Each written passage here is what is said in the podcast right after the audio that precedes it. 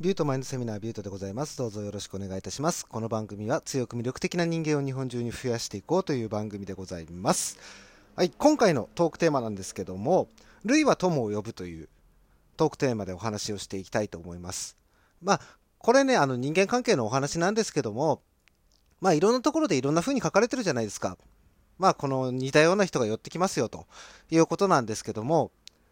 まあこれね強く魅力的な人間になっていく上でこの人間関係っていうのすごい大事で、ね、その自分が接してる人たちっていうのが大体ねみんな同じレベルの人たちなんですよ自分と似た部分があるとか、ね、自分と同じ力量の仕事ができるっていうそういう人たちとかねあの自分と同じ能力を持った人たちっていうのが自分の周りには寄ってきますよという今回のお話なんです。でこれが、ね、自分が優れた人間、その強く魅力的な人間に変わっていく上で、一つのね、パロメーターになるわけですよ。ね、あのー一つの目安になりますので、なので今回の話ね、最後までちゃんと聞いていただけると、少しね、あのー人間関係っていうものの見方が変わってくると思いますので、何卒最後までお付き合いくださいませ。はい。ということでですね、少しお話をしていくんですけども、類は友を呼ぶってね、これあのー心理学的なね、お話、心理学用語で言うと、類似性の法則っていうのがあるんですよ。類似性の法則です。ね、この類似性の法則って何かというと、趣味や考え方の似ているものっていうのが、まあ、親しくなりますよと。まあ、そういうね、心理学の用語があるんですけども、まあ、これね、あのー本当にその通りで、今自分たちが接してる人たちっていうのが、ね、その友達でも恋人でも、で、まあ、人によっては親とかでもいいです。ね、こういう人たちって、やっぱりね、考え方とか、その、趣味とかね、考え方とか、えー思考っていうものが、に似てるんですよね、すごく。ね、この、えーまあ似ているっていう部分っていうのが、やっぱり自分がね、一番落ち着いている部分でもあるんですよ。ね、人はね、こう、無意識のうちに自分と釣り合った相手をね、選ぶような生き物なんですよ。ね、この人が無意識に自分と釣り合った相手を選ぶっていうのがマッチング仮説っていうこの心理学用語があるんですけどもねあのー知らないうち自分がねその気づいていないうちもう潜在意識の中であこの人釣り合うなって思った相手をね自然と選んでるんです。ね。今ねその友達とか恋人とか関わってる人たちってやっぱりね自分が一緒にいて落ち着いたりとか楽しめたりとかってすごくねあのしっくりくる相手だと思うんですよ。ね。まあそのね、えーまあ仲良くなるにあたってやっぱりねそうやって落ち着けたり楽しめたりするのってすごい重要じゃないですか。ねこれねあのー行為の偏方性っていうまあこれも心理学用語なんですけどねこの行為の偏方性っていう、まあ、状態が働くんですよ。ね。あのーまあそうやって、えー人は無意識のうちに自分と釣り合った相手を選んでるわけじゃないですか。で、行為の偏方性っていうのは、そのね、あのーまあ自分が、あ、この人気に入ったなって思った人。まあ、要するに自分に好意を持ってくれる人には同じような好意を抱く傾向があるっていうことなんですよ。ね。なので、あのー同じような人のところには同じような人がついてくるっていうことなんです。あのー学校生活とか思い出していただくと分かると思うんですけど、あの、ヤンキーグループとかオタクグループとか、なんかいろんなグループたくさんあるじゃないですか、同じクラスの中でも。ね、友達って結構似てる人がやっぱ集まるじゃないですか。ね、これが、あの、類似性の法則っていうのが思いっきり働いてる状態なんですよ。趣味が似ているとか、ね、あの、同意できるとか、そういうので、みんなね、同じような人と付き合うわけなんですけども、僕らクローン病患者たちもそうじゃないですか。ね、ツイッターとかでそれこそ一つのコミュニティができたりとか、ね、あとは、まあ、著名人とかだとね、あの、ホリエモンさんとか、ね、ホリエモンさんの周り、すごい人たち揃ってるじゃないですか。ね、みんな経営っていうものをものすごく知ってたりとか、ね、そのお金の稼ぎ方とかすごい知ってたりとかっていうね、そういう人たちが集まってくるじゃないですか。まあ、できる人の周りにはできる人が揃ってくるっていう、そういうお話なんですよ。で、まずここまでを踏まえていただいて、じゃあ今回ね、あの、ビュートが何を言いたいのかっていうことなんですけども、要するにですね、その成長するにあたって、自分のことだけ考えていると、こういう人たちと接していけなくなりますよっていうことを言いたいんですよ。まあ、ある種の危険性っていうお話ですよね。まあ、どういうことかというと、まあ、さっきからね、あのー、似たような人のところには似たような人がついてきますよっていうお話をしてるわけですよ。ってことはですよ、もし自分が著しく成長してね、ものすごくお金稼げます、ものすごくモテますって言って、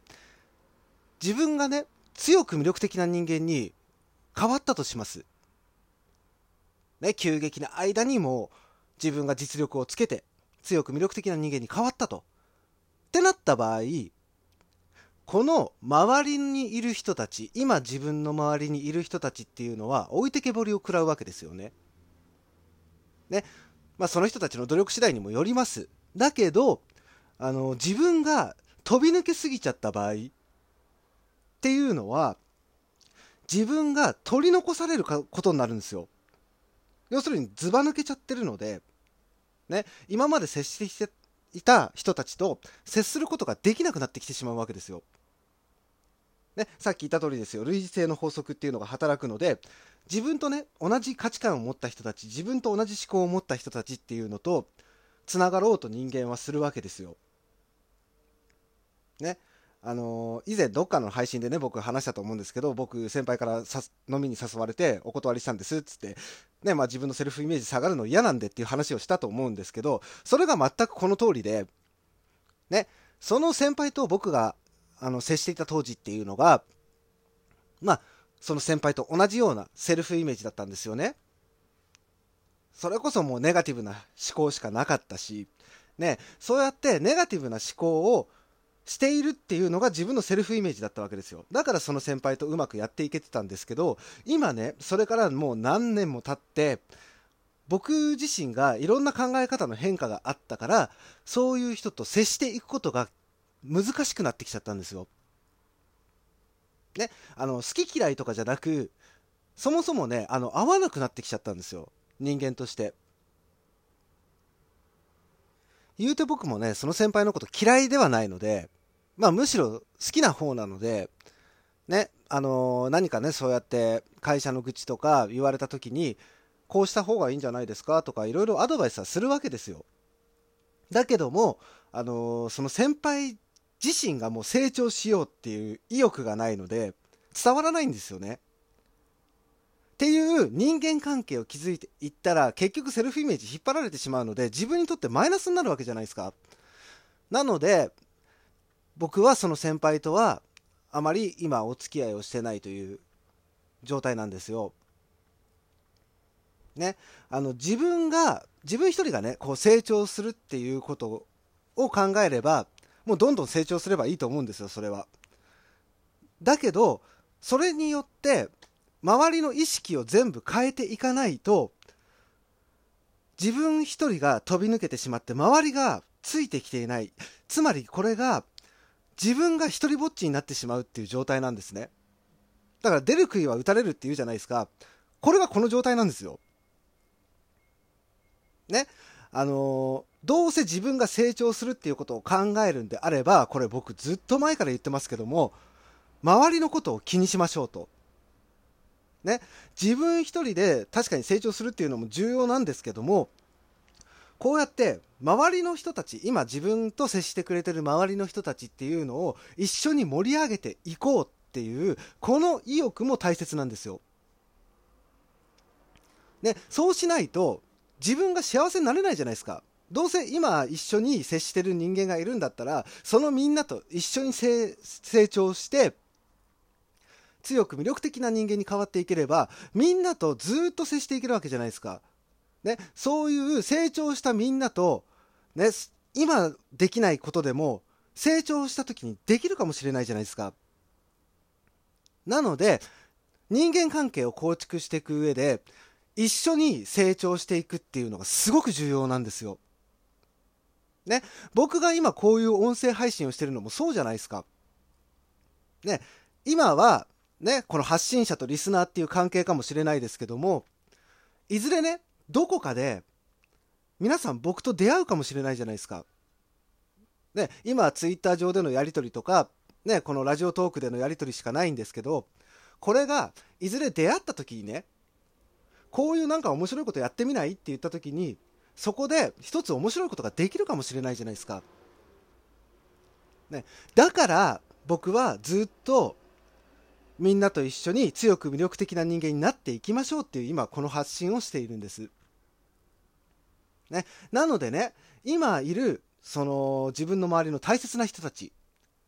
ね、友達でも恋人でも、まあ、家族でも、ね、このみんなをちゃんと成長をさせていけるような、そういうことを促していけるような人間になっていきましょうっていうお話なんです。ね、僕もね、あのー、みんなにとって、この強く魅力的な人間に変わっていく上で、支えなれるような人間になろうとは思っております。だけども、えー、その意識をつないでいくのは、もう、これを聞いてくださってる皆さんの力なので、ね、その、えー、人間関係っていうものをちゃんと構築していきましょうっていう今回のお話でした。ね、今回はここまでで終わりにしたいと思います。えー、ラジオトークのクリップ、いいね、ネギ、そしてツイッターのフォロー、ね、メッセージなど、よろしくお願いいたします。ビュートでした。バイバイ。